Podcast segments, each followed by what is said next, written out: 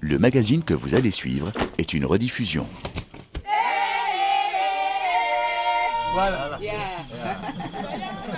C'est pas du vent. Le magazine de l'environnement sur RFI.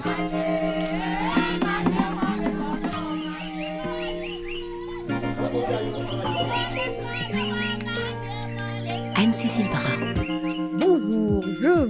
Nous savons que les activités humaines ont profondément modifié l'habitabilité de la Terre. Tiens, cette semaine, nous avons appris que nous avions franchi une cinquième limite planétaire. Selon le Stockholm Resilience Center, après le changement climatique, la perte de biodiversité, les bouleversements des cycles mondiaux de l'azote et du phosphore, c'est désormais la pollution chimique de notre écosystème qui pose problème. Dans leur publication dans la revue euh, Environmental Science and Technology, les scientifiques expliquent que la production de produits chimiques a été multipliée par 50 depuis 1950 et qu'elle devrait encore tripler d'ici 2050. Or, selon l'étude, il existe déjà 350 000 types différents de produits chimiques manufacturés sur le marché mondial, plastiques, pesticides, antibiotiques et autres produits pharmaceutiques. Or, des volumes importants pénètrent les écosystèmes et les organismes vivants chaque année. Le rythme auquel les sociétés produisent et libèrent de nouveaux produits chimiques et d'autres nouvelles entités dans l'environnement n'est pas compatible avec le fait de rester dans un espace d'exploitation sûr pour l'humanité. Voilà la conclusion. Un avertissement de plus, me direz-vous, et moi, je fais quoi? Alors c'est vrai que nous avons le choix, passer à autre chose ou réagir. Nos invités, eux, ont décidé de s'engager. Ils creusent leur sillon dans le champ des possibles pour tenter d'enrayer la dégradation de notre environnement. Écoutez-les, vous verrez, c'est inspirant. Soyez les bienvenus dans C'est pas du vent. C'est pas du vent sur RFI. Bonjour Julien Vidal. Bonjour Anne-Cécile.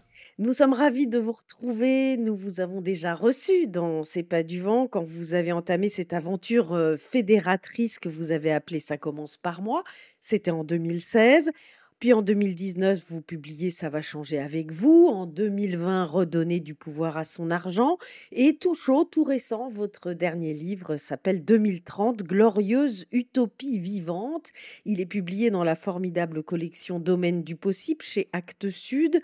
Alors pour inspirer les auditeurs, rappelez-nous en quelques mots, comment est-ce que vous avez commencé, vous, individuellement, à creuser justement ce sillon de l'action?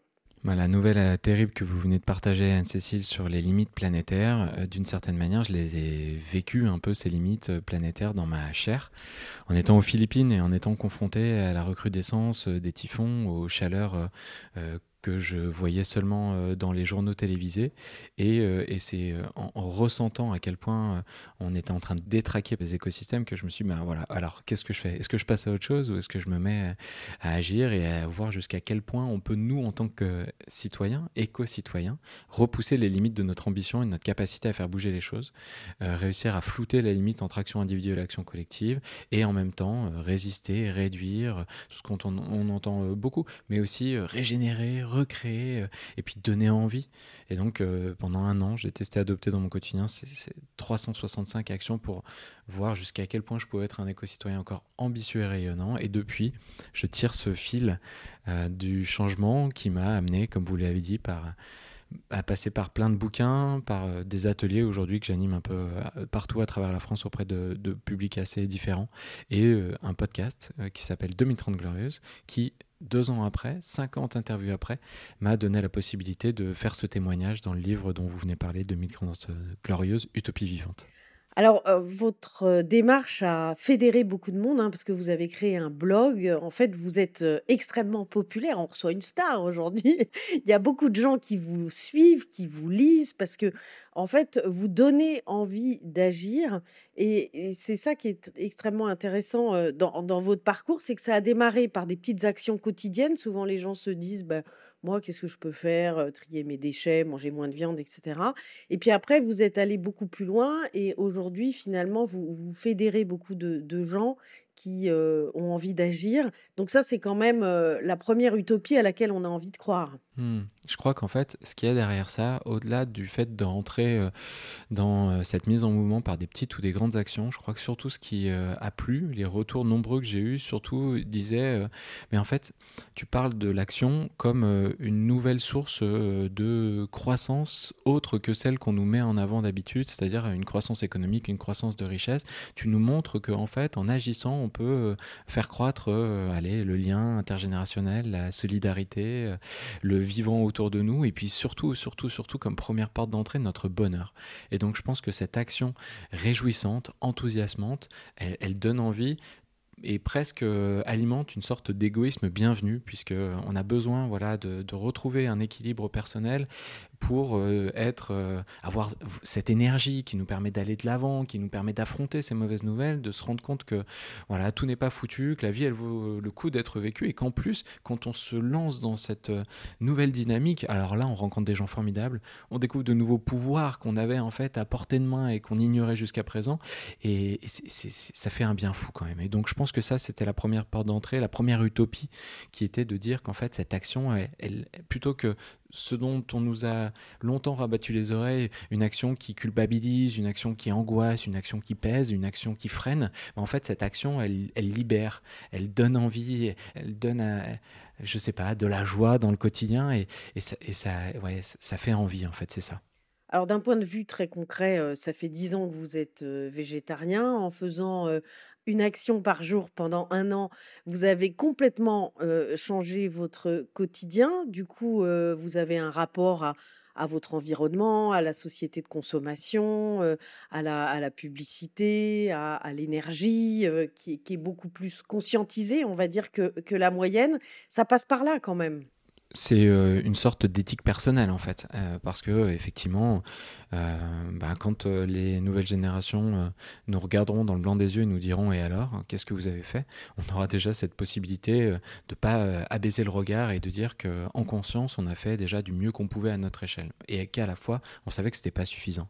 Et donc, cette mise en action, c'est ce que je commençais à vous dire tout à l'heure, elle nous donne à voir aussi un monde différent. Si bien qu'aujourd'hui, j'ai pas le sentiment d'habiter en 2022 avec vous, mais euh, de vous parler depuis ce que j'appelle les 2030 glorieuses, c'est-à-dire une société euh, dans laquelle on a réussi à drastiquement changer de paradigme, à reprendre notre place parmi les vivants et à se rendre compte que nous, les êtres humains, on n'est pas seulement des consommateurs, des gaspilleurs, des jeteurs, des preneurs, des, compétiteurs, mais au contraire des personnes qui peuvent voilà, s'entraider, euh, reprendre une place vertueuse parmi le vivant et laisser une trace positive, avoir un impact vertueux euh, une fois que bon, bah, on, aura joué la partie et qu'on passera notre tour. C'est ça euh, aussi le, changement radical, c'est de dire que plutôt que d'être ancré dans ce présent et d'essayer de batailler malgré tout en faisant le moins pire possible, moi aujourd'hui je suis dans le futur et je fais euh, du mieux que je peux et ça change tout en fait. Ça change tout. C'est une approche un peu philosophique. Je suis à deux doigts de la ligne Jean-Claude Van Damme, je le sens bien là, mais, mais en fait ça change tout. Alors votre livre est une bouffée d'optimisme et d'enthousiasme, hein, basé sur un constat quand même déprimant, mais il rappelle en fait très concrètement que nous avons une décennie pour agir. Hein, c'est pour ça, j'imagine, 2030 glorieuse. Et donc, vous citez pas mal de personnes qui vous ont inspiré. Il y a des philosophes, il y a des scientifiques, il y a des gens comme Rob Hopkins, par exemple, qui fédèrent toutes les villes en transition, qui voilà sont là aussi des, viviers formidables pour avoir des inspirations pour agir. Aujourd'hui, c'est d'ailleurs vous, citez beaucoup de, monde dans votre livre, on va y revenir, mais il y a quand même énormément de sources d'inspiration. Le, voilà, les utopies sont pas simplement intellectuelles, elles sont ancrées dans le réel. Les gens agissent. Oui, c'est ça en fait. Plus j'agissais, plus je me rendais compte que tout autour de moi, alors que je ne les avais jamais vus euh, jusqu'à présent, j'avais des personnes qui euh, sont comme moi en 2030 glorieuses et qui euh, construisent, en fait depuis des dizaines d'années hein, parfois, le monde de demain et, et qu'ils font parfois de manière très dédiées à tel point qu'elles euh, prennent moins le temps de raconter, elles prennent moins le temps de dire. Est-ce que c'est le système qui est organisé comme ça? Est-ce que ce sont les médias qui donnent pas suffisamment la parole Ici, euh, euh, sur cette émission, on est pas du tout au bon endroit pour dire ce genre de choses. Et à la fois, Anne-Cécile, vous savez bien à quel point, euh, voilà, révéler ces initiatives, c'est quelque chose qui malheureusement se fait encore trop peu. Et donc moi, dans mon action, j'étais aimanté de plus en plus par ces personnes qui agissent, qui se bougent et qui en fait montrent que le monde de demain, il existe déjà. Et c'est ça la première bonne nouvelle que j'avais envie de transmettre à travers ce livre, c'est qu'on n'a plus besoin de rien inventer. On n'a pas besoin de l'aide d'Elon Musk, on n'a pas besoin de l'aide des 25 licornes euh, françaises, on n'a pas besoin euh, d'une nouvelle invention qui permettra de terraformer Mars ou euh, de jouer avec la météo de notre belle planète bleue. On n'en a pas besoin. Le monde durable et solidaire de demain, qui est beaucoup plus sobre, qui est beaucoup plus partageur, qui est beaucoup plus joyeux, qui est beaucoup plus créatif, il existe déjà. Et c'est donc euh, ce voyage que j'invite à faire les lecteurs, les lectrices, euh, pour leur montrer qu'en fait, elles et eux ont déjà aussi ce monde autour d'eux, euh, dans leur village, dans leur territoire, et forcément en France, et forcément encore à une plus grande échelle. Mais, parfois, ça, ça, commence par changer de lunettes, par changer de regard, et donc par changer aussi euh, sa manière de s'informer pour voir toutes les alternatives qui sont en fait déjà autour de nous. Je le redis, mais c'est hyper important. Elles sont déjà autour de nous. Vous dites le futur est déjà tout autour de nous. C'est comme cela que c'est formulé dans votre livre. Et alors, du coup, pour partager toutes vos, découvertes avec les, auditeurs, certains liront votre livre, mais pas tous. Donc, essayons de leur faire découvrir tout cela. Quelles sont les figures que vous aimeriez mettre en avant, par exemple? C'est fou parce qu'en fait, je réponds un peu à côté, mais je vais revenir à votre, à votre question, Anne-Cécile. Euh, souvent, plus j'agissais, plus on me disait, moi aussi j'ai envie d'agir, mais euh, le frein ultime, euh, c'est le changement de travail. Le changement de métier, c'est d'arriver à avoir un emploi qui soit vraiment vertueux. Moi, je veux bien mettre au zéro déchet, au végétarisme, etc. etc. Mais derrière, bah, je travaille pour une entreprise qui exploite, qui puise, qui joue le jeu de la surcompétition, de la surconsommation. Et donc, le podcast 2030 Glorieuse qui a alimenté le livre qui sort là, en janvier, en fait, c'était la première question d'aller voir les métiers de demain et de montrer, en fait, de tordre le cou à cette idée reçue qui dit que dans le monde durable et solidaire, beaucoup plus vertueux, bah, beaucoup plus sobre aussi, on n'a pas des métiers, on n'a pas euh, des sources d'épanouissement professionnel. C'est faux. Et donc j'ai déjà identifié comme ça 50 personnes qui souvent se sont un peu inventées leur propre métier, parfois qui font des métiers vieux comme le monde, mais qui en fait ont remis du sens dans leur quotidien, qui arrivent totalement à avoir une, une euh, comment le dire, une stabilité financière, qui, qui sont liés euh, à, tout un tas de personnes socialement, mais qui ont une vraie identité. Par exemple, le premier, la première personne que j'ai interviewée, Jacques Fasquel, il dirigeait le village Bercy. Je ne sais pas si les auditeurs et les auditrices qui nous écoutent voient ce que c'est, le village Bercy. C'est à côté de Bercy, le, temple de la surconsommation. C'est un petit Bercy, village comme à ça, Paris, hein, où on peut euh, avoir tous les grandes enseignes pour acheter, acheter acheté, lui, dirigeait ça. Et à un moment, il a dit c'est plus possible, je veux me remettre au service de quelque chose qui m'est cher. Et il est devenu maître composteur. Aujourd'hui, en bas euh, des pieds d'immeubles, il organise comme ça euh, des composteurs collectifs, des séances de formation, des rendez-vous de réunion pour faire en sorte que les gens puissent revaloriser leurs déchets organiques, mais aussi créer du lien, puis ensuite, dans leur petit jardin, avoir un espace pour euh, commencer à faire pousser des fruits, des légumes, faire revenir la biodiversité. C'est un premier métier, mais on a par exemple Hubert Mott qui lui dit disait j'en peux plus des déchets et notamment des, roues de vélo, euh, des pneus de vélo qui voyaient de partout. Et il a décidé d'en faire euh, des euh, ceintures en faisant aussi appel à des personnes qui étaient éloignées de l'emploi et donc qui a réussi à avoir comme ça à remplir ce défi à la fois écologique et social pour vendre des produits dont on aura toutes et tous besoin. Une ceinture, on en a toutes et tous une dans notre placard, mais là c'est une ceinture qui est faite à base de déchets. Des exemples comme ça, j'en ai plein. La, prochaine personne que je vais interviewer, c'est un constructeur de taille house, parce que de plus en plus on a ces petites maisons en bois qui sont sur remorque, qui sont euh, cette sobriété absolue et en même temps cette joie de vivre qui nous permet de nous remettre dans la nature. Bah, de plus en plus en France, on a des charpentiers, des menuisiers, des électriciens qui, euh, plutôt que de rejoindre ces grands projets immobiliers euh, à la Vinci, à la Bouygues, eux se mettent dans ces petits projets individuels où on, amène les personnes à vraiment faire en sorte que l'expression de, de ce qu'ils veulent profondément du lieu où ils veulent vivre leur ressemble et soit la plus sobre la plus écologique, la plus locale possible. Et à chaque fois, c'est passionnant. Le fil rouge de tout ça, c'est que ces gens, ils ont une patate qui est quand même assez extraordinaire et qui montre que si effectivement on a ces chiffres terribles qui nous disent que bah, dans six ans, au rythme où on va, on aura consommé tout le carbone qui va faire qu'on dépassera les 1,5 degrés d'augmentation. Et à la, à la fois, on voit cette contrainte euh, comme une source aussi de l'accélération de notre créativité pour inventer, pour faire différemment.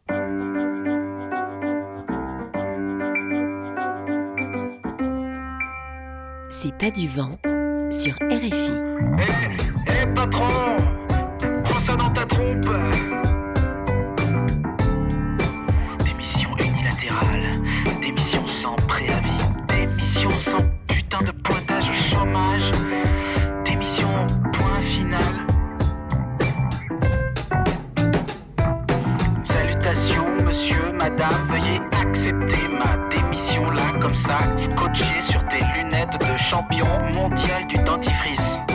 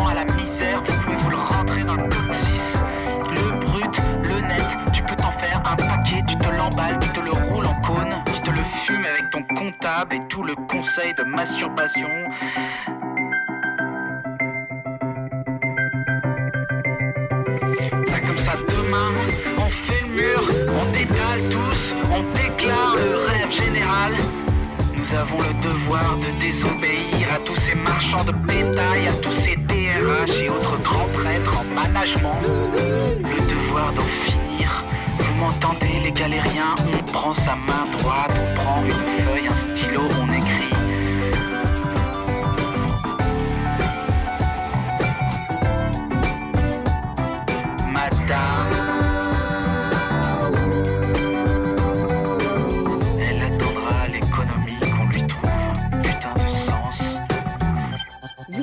C'est pas du vent sur RFI. Nous sommes avec Julien Vidal aujourd'hui qui vient de publier 2030 Glorieuse Utopie vivante dans la collection euh, Domaine du possible chez Actes Sud.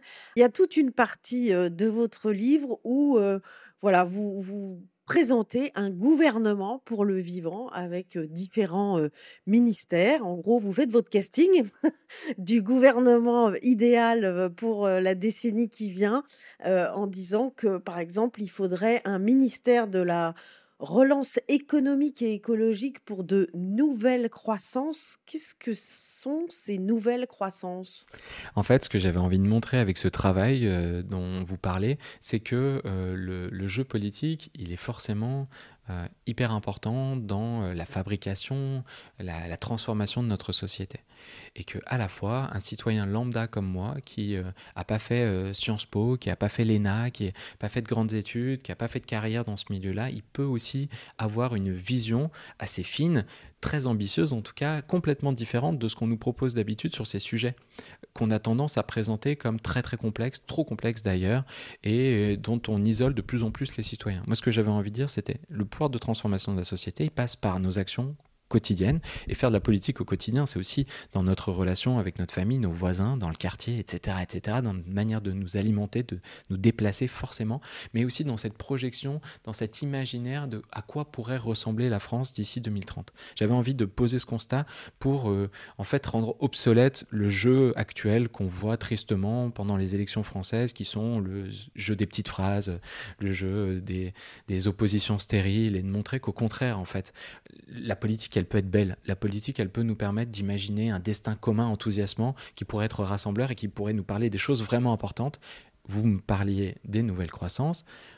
Moi je ne sais pas j'en suis même persuadé que sur mon lit de mort je repenserai à l'augmentation du PIB par exemple je suis pas sûr que ce soit vraiment la chose qui me traverse et la plus grande fierté de ma vie. Je pense pas que sur mon lit de mort, je réfléchirais à toutes les choses qui ont rempli euh, euh, ma penderie, euh, mes étagères, à la taille de la voiture que j'avais, à la taille de la maison.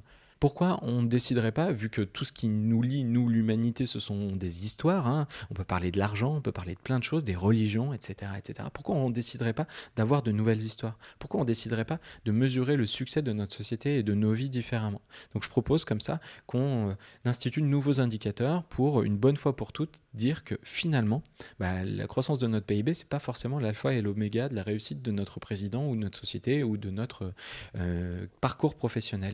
On parle des croissances dans les entreprises. Comment les mesurer ces croissances?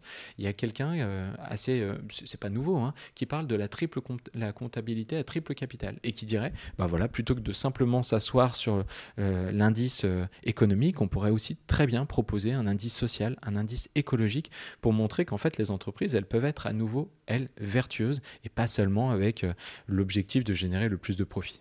Alors, vous le disiez tout à l'heure, hein, souvent, les, la plupart des personnes qui, nous écoutent ont envie d'agir, se disent, ben moi, j'aimerais bien apporter ma petite pierre aussi, mais en effet, je suis engluée dans mon quotidien, il faut que je gagne mon salaire tous les mois, j'ai mon travail, je me lève le matin, j'ai pour certains les enfants à gérer, voire les, parents, les petits-enfants, les, enfin, tout le monde est, est, très accaparé par son quotidien. Mais vous, vous dites, euh, c'est pas grave, on va créer un ministère du sens à l'emploi pour travailler moins et mieux.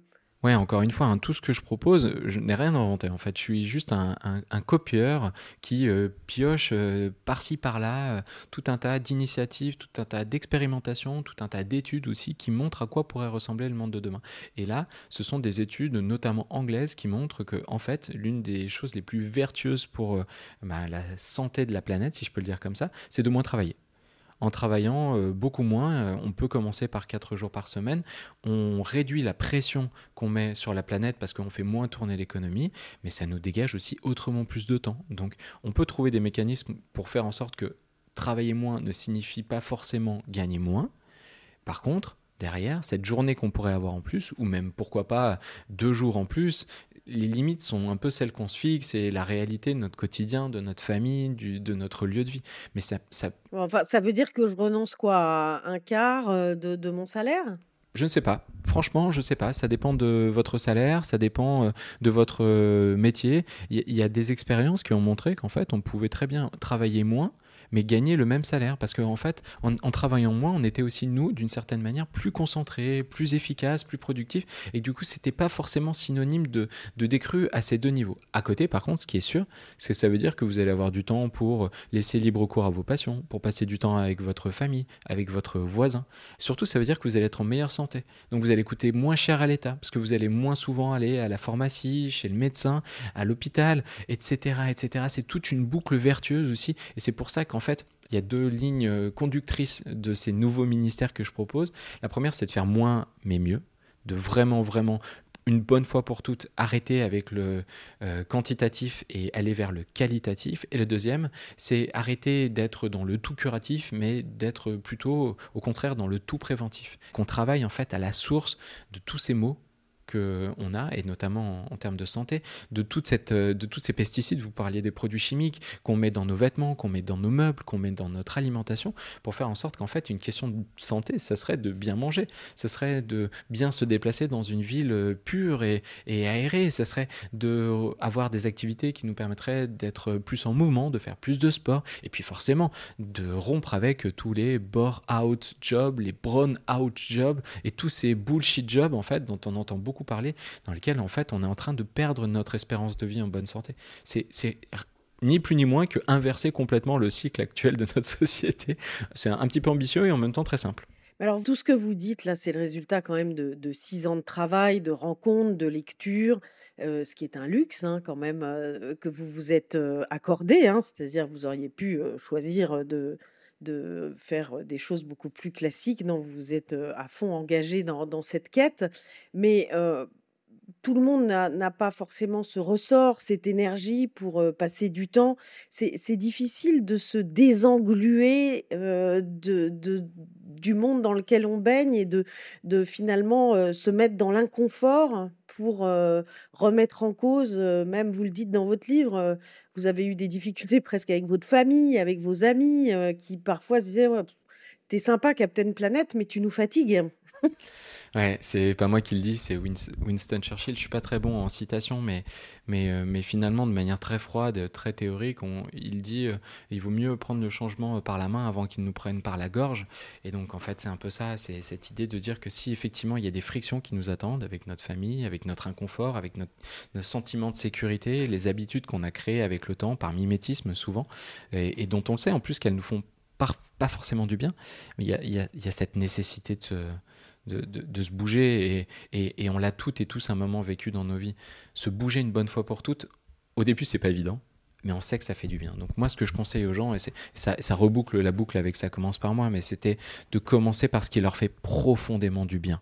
Parce qu'en en fait, on a toutes et tous des sujets dans lesquels on peut passer des heures, voire des jours, sans y réfléchir, parce que c'est notre passion, parce que c'est notre curiosité, parce que c'est là où on s'enrichit. Et ben, commencez par trouver les alternatives vertueuses et durables, rencontrer les personnes qui agissent dans ce secteur qui vous intéresse, et allez-y vraiment, rassemblez-vous collectivement à toutes ces personnes qui agissent, que ce soit dans le milieu de la technologie, de, de l'alimentation, de, de, la mode, dans des sujets qui peuvent être culturels, politiques, économiques, parce qu'en fait, dans tous ces thématiques, dans tous ces domaines, il y a des gens qui agissent commencer à aller leur demander un peu d'aide, un coup de main, un shot d'énergie.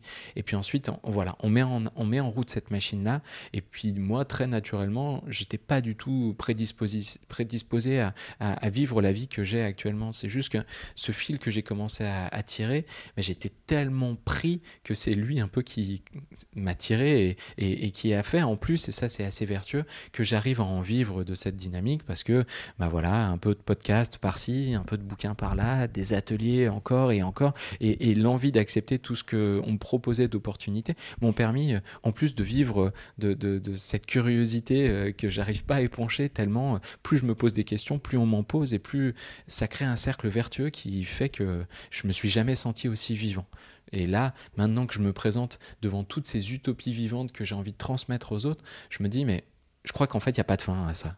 Et c'est ça qui est encore plus enthousiasmant, parce que plus on avance et plus on se rend compte que le chemin, il est, il est, il est infini et que, et, et que ça donne envie encore et encore et encore d'aller plus loin et de se réveiller chaque jour. Voilà, et comme remède à l'amorosité, vous proposez l'utopie comme pratique de la ruse souriante et radicale. J'avoue que ça me plaît bien. Merci beaucoup, Julien Vidal, d'avoir témoigné dans C'est pas du vent. Je rappelle le titre de votre livre, 2030 glorieuse utopie vivante. C'est publié dans la collection Domaine du possible chez Actes Sud. Et nous allons parler dans un instant avec d'autres utopistes qui, eux, travaillent sur l'énergie, la paléo-énergie.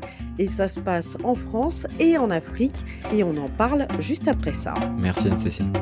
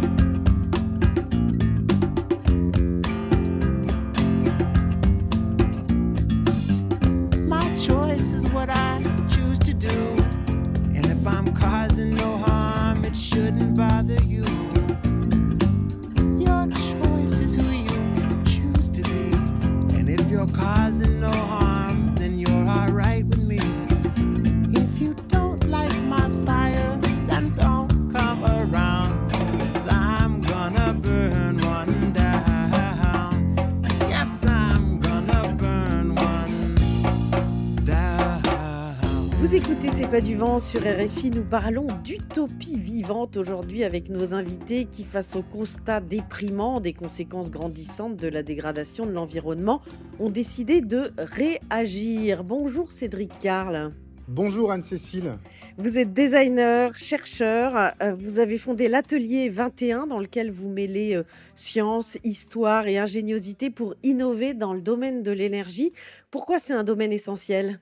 C'est un domaine essentiel parce qu'on fait face aujourd'hui à des enjeux qui vont nous tomber sur la tête et qui ont déjà commencé à nous tomber sur la tête et qui perturbent nos sociétés, de l'agriculture jusqu'à l'énergie, puisque effectivement, quand on perturbe les cycles de l'eau, eh bien, on perturbe énormément de cycles dont on a besoin de manière vitale pour nos sociétés. Et donc, ça nous paraît important et urgent de traiter ces questions et avec de l'intelligence collective aussi. Alors vous, vous vous ne pariez pas sur le nucléaire ou sur des énergies comme ça énormes, hyper centralisées, tout ça? C'est pas du tout votre approche. Nous, notre approche, c'est d'être au plus proche des gens et d'être au plus proche d'une forme de décentralisation et aussi d'appropriation technologique. Pourquoi? Bah Parce que si on regarde ce que le climat nous promet, eh bien en fait, on va avoir des sociétés qui sont fragilisées, qui sont déjà fragilisées. Les réseaux électriques sont fragiles, par définition, des tempêtes les mettent par terre. Et donc, euh, on est assez euh, préoccupé par la question de la résilience technologique et de la résilience énergétique. Alors du coup, euh, je le disais, vous êtes chercheur, designer, vous, vous avez tout un travail de paléo-énergie, comme vous aimez le, dire, c'est-à-dire que vous essayez de recenser toutes les innovations qui ont eu lieu dans le passé concernant ce domaine de l'énergie pour remettre au, goût du jour celles qui pourraient nous servir aujourd'hui. C'est ça, en fait, on s'est aperçu à force de, chercher en tant qu'innovateur, inventeur, designer énergétique, on cherchait des solutions et on s'est aperçu qu'il nous manquait, si vous voulez, une grande recherche d'antériorité. ce qu'on fait hein, quand on veut poser un brevet, on fait une recherche d'antériorité, on va voir ce qui s'est fait dans votre domaine. Et ça, en fait, elle n'était pas accessible, elle n'était pas partagée. Et du coup, euh, lors de la COP 21, on s'est mis à chercher de manière collective avec euh, plein de pays, avec plein de gens, des néophytes et des experts. Et on a collecté en fait une grande banque de données des brevets et des inventions intéressantes dans le domaine de l'énergie. Et certains vous ont inspiré plus que d'autres Oui, alors on sait que dans le domaine de l'énergie, la question du stockage énergétique est une, est une clé de voûte. C'est-à-dire qu'on sait aujourd'hui produire des énergies renouvelables par contre, on a du mal à lutter contre leur intermittence. Et donc, on doit pouvoir stocker de l'énergie. Et au sein du groupe de travail de l'atelier 21 paléo-énergétique, on a fait un focus sur les questions de stockage énergétique. Et effectivement, c'est aussi comme ça qu'on a trouvé euh, le projet qui permet de recharger les piles alcalines. Donc là, on est euh, vraiment dans un usage quotidien de la pile euh, qui concerne voilà, des milliards d'utilisateurs. Alors, c'est la fameuse Box. Expliquez-nous euh, en quoi elle consiste. Alors, c'est un brevet qu'on a retrouvé et qui permet de recharger les piles alcalines. Donc, les piles alcalines, c'est celles qui sont dites à usage unique et c'est celles qui sont, sur lesquelles il y a marqué ne pas recharger. Euh, ces piles-là, en fait, les piles alcalines, qui fonctionnent avec du manganèse, en fait, on peut les recharger. Le secret, c'est de la micropulsion électrique et ça a été mis au point dans les années 70 par un des co-inventeurs de la pile alcaline moderne. Alors ça a été bien enterré, hein, le fait qu'elle soit rechargeable, parce qu'évidemment, si on les recharge, on en consomme moins. Alors, on, pourrait imaginer que ça a été bien enterré, mais nous, on aime à dire que à l'époque, il n'y a pas de piles rechargeables sur le marché. Et donc, c'est aussi peut-être un flop économique, parce qu'à l'époque, les gens ne sont pas habitués à recharger les piles, et que du, du coup, on se dit, bah, c'est plus cher, et en fait, ça va pas, etc. Mais effectivement, le brevet a complètement disparu des radars, et du coup, euh, on a décidé de l'exhumer et de le remettre au goût du jour avec Regenbox. Et alors, c'est euh, d'autant plus utile que la pile est, utilisée euh, dans le monde entier et que c'est une source de pollution colossale. C'est ça, malheureusement, tous nos systèmes de stockage énergétique, on, le voit avec les voitures électriques et toute la polémique qui est autour de ça, ont des impacts. La pile est considérée comme un déchet toxique. Alors aujourd'hui, a priori, il n'y a plus de mercure dedans mais il y a pas mal de métaux lourds. Et du coup, voilà, si on ne la recycle pas correctement, elle se retrouve soit dans la nature, soit, euh, comme en France, euh, on ne recycle que 50% des piles qui sont mises sur le marché. Je rappelle que c'est 33 000 tonnes par an, rien qu'en France. Eh bien, ça veut dire qu'il y a 15 000 tonnes qui sont euh, soit mises au rebut dans un incinérateur ou en décharge. et donc, au final, c'est dans notre environnement que ces déchets sont répandus. Alors en France, ça va dans l'incinérateur. Dans beaucoup d'autres pays, euh, ça va directement euh, dans la nature. Et du coup, euh, vous partagez cette Regen Box en open source, comme on dit. Hein. Tout le monde peut la fabriquer. c'est sur Internet et ça intéresse de plus en plus de pays, dont certains qui sont avec nous aujourd'hui. Bonjour Émilie, ça va? Bonjour. Alors vous, vous êtes euh, à Ouagadougou, au Burkina Faso. Euh, vous êtes membre de l'association Faso Civique. Pourquoi vous vous intéressez à la Box? Bon, il faut dire que l'association Faso Civique euh, est une association de jeunes dynamiques qui œuvrent pour le bien-être citoyen. Et bon, la Regen Box pour nous est une solution qui a un impact environnemental. Et selon nous, la Regen Box est, va contribuer au bien-être euh, citoyen. Vous avez fabriqué des Regen Box euh, au sein de l'association Faso Civique pour euh, tester justement les, les piles qui sont rechargea- rechargeables et, et en recharger? Non, non, nous n'avons pas fabriqué nous-mêmes de Regen Box. Et on a reçu le kit en avril et on a et procédé au montage avec euh, des séances de formation que l'on a reçues de l'équipe de Regen Box. Et après le montage, nous avons effectué des tests sur les piles et les tests de décharge et de régénération des piles. Et ça marche bien? Oui. Et bon, il faut noter que euh, la décharge des piles qui prend un peu plus de temps que prévu. Pour décharger. Alors là, excusez-moi, mais je comprends pas très bien en fait. Cédric, Si vous pouvez si nous je peux- expliquer? Ouais, si je peux vous aider à comprendre. En fait, la Regen Box est un régénérateur de piles alcalines, on est d'accord. Mais pour pouvoir prouver que ça fonctionne, parce que quand vous dites aujourd'hui que vous rechargez des piles non rechargeables, vous êtes d'accord avec moi que en fait on vous croit à moitié. Eh bien, en fait, on a installé sur la Regen Box un système qui, connecté à un ordinateur, permet de charger et de décharger les piles automatiquement, et donc de prouver que ça fonctionne. D'accord? Avec des datas, comme on dit, on récolte des données des piles. C'est pour ça qu'au sein de l'atelier 21, on a testé plus de 50 marques, 10 fois chaque marque, et que c'est ce qu'on demande à notre communauté africaine pour pouvoir obtenir la régénérabilité, donc montrer que c'est vrai déjà, en interne, euh, au Fab Lab, et puis après à leur communauté. Et puis, en fait, ce que ça permet de faire aussi, c'est un truc super intéressant qui n'est jamais indiqué sur la pile, c'est la quantité d'énergie qu'il y a dedans.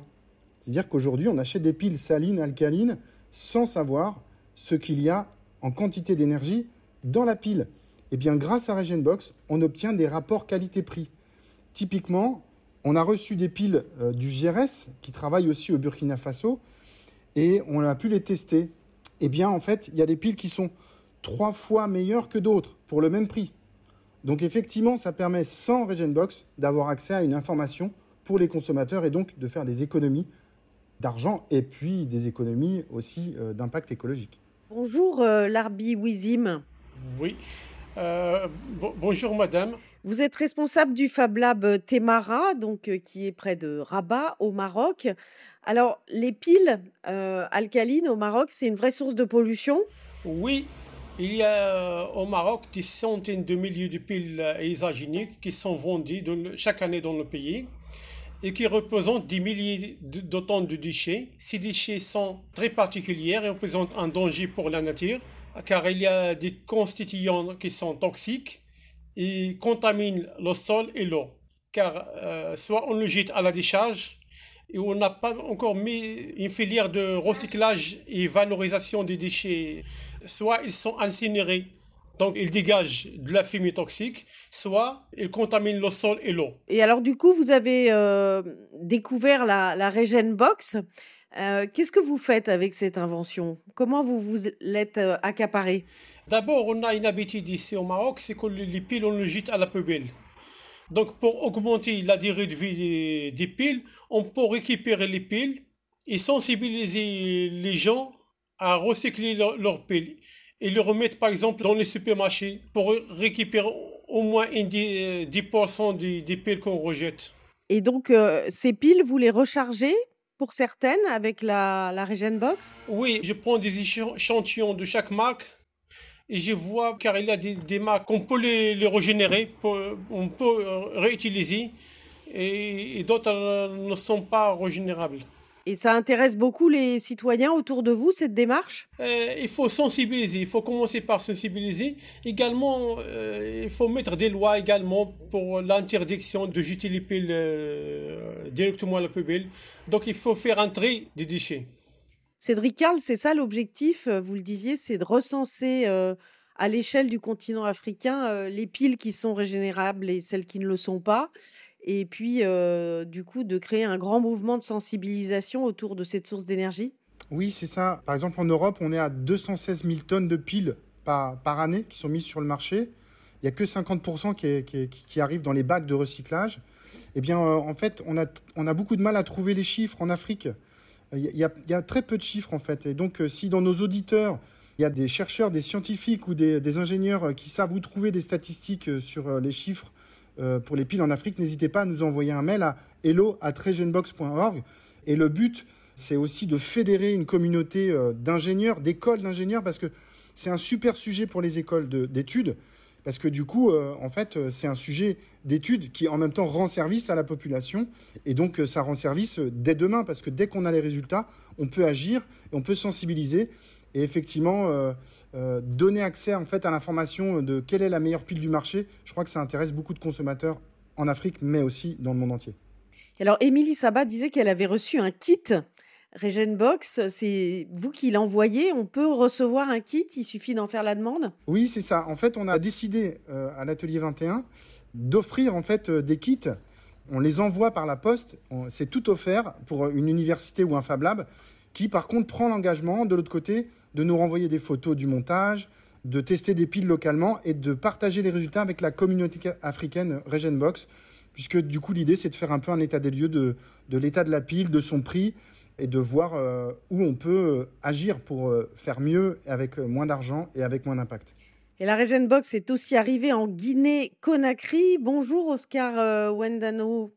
bonjour à tous, bonjour Anne, Cédric, bonjour tout le monde. Alors vous, vous travaillez au, Tech Lab de l'université de l'Abbé.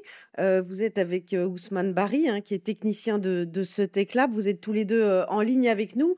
Euh, la Box, euh, c'est une invention qui vous semble euh, utile? Oui, très très utile. Alors, à la découverte de la Box, nous nous sommes dit que ça collait parfaitement avec l'orientation que notre université a prise et qui est celle d'aller dans le sens des sciences et techniques, mais surtout une université, la particularité de l'université de l'Abbé est qu'elle est située en zone rurale. Et donc, euh, nous sommes euh, dit que le projet de la Region Box vient à point nommé parce que nous sommes dans une logique de produire des solutions ou de chercher et trouver des solutions au local, aux problématiques locales. Donc, euh, pour nous, ce projet, puisqu'on regroupe une communauté d'étudiants, donc qui sont des individus qui vont qui, qui vivent dans des communautés. Donc euh, en diffusant, en vulgarisant ce projet, cette initiative, nous nous disons que les étudiants pourraient, on pourra facilement toucher la grande communauté à travers les étudiants. Donc euh, réduire grandement cette pollution et mais aussi euh, avoir un impact économique positif au sein de la communauté. Et ça intéresse les étudiants de votre université? Je vous dis que les étudiants l'ont accueilli avec beaucoup d'enthousiasme. Parce que nous, ici, nous utilisons les piles pour généralement nous éclairer, d'accord, nous éclairer. Et comme Oscar vient de le dire, nous sommes en zone rurale. Donc ici, vous savez, en Afrique, le courant, ça fait beaucoup de défauts. Donc les étudiants utilisent ces piles pour mettre dans des torches, dans des radios pour s'informer, pour s'éclairer etc., etc. Donc, dès qu'ils ont vu le, projet, la Box, ils se sont dit, c'est très bien, monsieur. Je crois qu'à partir de maintenant, nous allons, nous avons la possibilité alors d'utiliser la Box, donc de porter nos piles jusqu'à l'université pour les recharger. Et ça a été une très grande joie pour eux. Oui. Et alors du coup, euh, vous avez beaucoup d'étudiants qui reviennent avec des piles et vous faites ce travail d'inventaire des marques euh, qui, peuvent être régénérées, celles qui ne le sont pas. La connaissance avance. Justement, beaucoup d'étudiants viennent avec, commencer par, je vais, dire d'abord que ça a commencé par moi, moi qui ai assemblé le dispositif, la Regen Box. J'étais réticent à lancer l'essai parce que je ne, voulais pas du tout foirer, mais du coup, ce sont les autorités de l'université même qui tenaient beaucoup à ça, ils m'ont commencé, ils ont commencé à me demander, est-ce que Ousmane, tu as fini avec la Regen Box? Je dis oui, il reste laissé, il dit Ousmane, il faut alors mettre ça en marche, nous voulons voir ce qui se passe. Je vous dis, ils m'ont, ils ont mis à ma disposition des piles. C'était d'ailleurs le vice-recteur de l'université qui a mis quelques piles à ma disposition. Euh, et je les ai essayées pour une première fois. C'était des piles qui étaient pratiquement chargées. Alors, une LED de couleur verte s'est allumée. Je me suis dit, là, c'est un bon signal. Donc, alors, j'ai enlevé ça. J'ai testé, commencé maintenant à, mesurer la tension des piles. J'ai trouvé que ces piles-là étaient totalement rechargées et Maintenant, j'ai élargi l'information que oui, la Regen Box, elle est prête, il faut maintenant nous fournir des piles. Donc, certains sont venus avec des piles justement pour voir. Certains, c'était d'ailleurs, n'est même pas des piles euh, alcalines, c'était des piles salines. Et j'ai eu la curiosité quand même d'utiliser ces piles salines aussi pour voir ce que ça va donner. Mais j'avoue que ça se charge, mais ça se décharge rapidement. Et si tu essayes une fois, deux fois, trois fois, et la pile va céder. Mais avec les alcalines, parfait. En tout cas, côté Regen Box, ça donne très bien. Maintenant, nous sommes en train de, de voir euh, avec les piles, c'est vrai, il y a, les catégories sont différentes, la qualité aussi, c'est un peu ça. Oui. Cédric Carl, c'est exactement ce que vous cherchiez finalement. C'est ça. Euh, nous, on a constaté que, par exemple, les piles au Sénégal, on a vérifié entre Thiès et Ziguinchor en Casamance, c'est quasiment le même prix qu'en France. Donc, euh, euh, finalement, il est facile d'imaginer que le prix pèse beaucoup plus lourd pour les familles sénégalaises qu'en France, si on a le même prix des piles là-bas. Et puis, donc, la Regen Box et les gens des universités, des Fab Labs et des écoles vont pouvoir tester et vérifier ce qu'on a dans ces piles. Et donc, établir les rapports qualité-prix, et puis en plus lancer des petites filières de, comme on dit, de cycling, comme, comme ça, d'économie circulaire. On va pouvoir recharger des piles qui sont soi-disant non rechargeables et, donc on aurait jeté. Et donc c'est des économies tout de suite. Et donc euh, ça, c'est un, un aspect euh, en effet qui marche bien, on l'entend bien, que ce soit au Burkina Faso, au Maroc ou, ou, en Guinée. Mais vous ne vous arrêtez pas là, Cédric Carl, avec l'atelier 21. Depuis trois ans, vous avez aussi développé un conteneur école qui rassemble une dizaine de dispositifs énergétiques. Alors expliquez-nous de quoi il s'agit. Eh bien, en fait, c'est un, conteneur qu'on a prototypé ici à Paris, en fait, exactement même à Montreuil, avec le soutien de la communauté de communes Est Ensemble et la ville de Montreuil. et on a eu une, commande, en fait, de, l'ITC, qui est un organisme de l'ONU, pour répliquer en fait notre container école là-bas. Et donc là-bas, c'est à Conakry exactement en Guinée. C'est une école qui est, qui est, connectée aussi avec l'université de, de l'Abbé et euh, qui donc est en train de construire un container école, donc l'Ecolab 21 comme on l'appelle. Et dans l'Ecolab 21, vous avez des dispositifs énergétiques pour euh, tester l'autonomie énergétique. Donc c'est un container école. C'est à eux de le monter eux-mêmes. Hein. Donc nous, on a fait des, des tutoriels et des notices. Ils installent deux éoliennes, une autoconstruite, une classique, euh, des panneaux solaires, euh, des systèmes d'onduleurs et d'autonomie énergétique. Et puis autour de ça, vous allez avoir aussi la Box, euh, la paléoénergie, parce qu'il faut enseigner en fait toutes ces rétrotech, toutes ces low-tech aussi. Il y a bien sûr une petite centrale hydraulique, des systèmes de concentration de chaleur thermique qui montrent qu'on peut faire de la cuisine solaire, faire fondre des métaux, on peut faire sécher des légumes aussi avec le solaire. Donc on essaye de aussi euh, redonner, euh, grâce à ce projet d'Ecolab 21, une capacité d'entrepreneuriat local. Et l'idée, c'est vraiment de donner des envies, de créer les métiers de demain en Afrique et, euh, pas que, parce que effectivement, le, le, container école, il est aussi valable ici, puisqu'on le fait visiter à des écoles d'ici et à des ingénieurs de demain. Et alors, si je suis étudiant ou si je vous entends et que je me dis, mais moi aussi, j'aimerais bien avoir accès soit à la Region Box, soit au conteneur école dans mon école, comment est-ce que je fais? Alors, en fait, il ne faut pas hésiter à nous demander. En fait, on a à l'atelier 21, en fait, la volonté de dupliquer ce dispositif et de le partager avec d'autres pays, à d'autres endroits, que ce soit en France ou à l'étranger, parce qu'en France, c'est aussi valable aujourd'hui. Euh, on voit que les, questions d'énergie renouvelable, euh, voilà, en fait, il y a une grande demande de la part des jeunes. Et en face, au niveau de l'enseignement, bah, il n'y a pas toujours euh, d'offres suffisantes. Et donc, voilà, nous, on est un peu comme une forme d'école accélérée, je dirais, sur ces questions-là.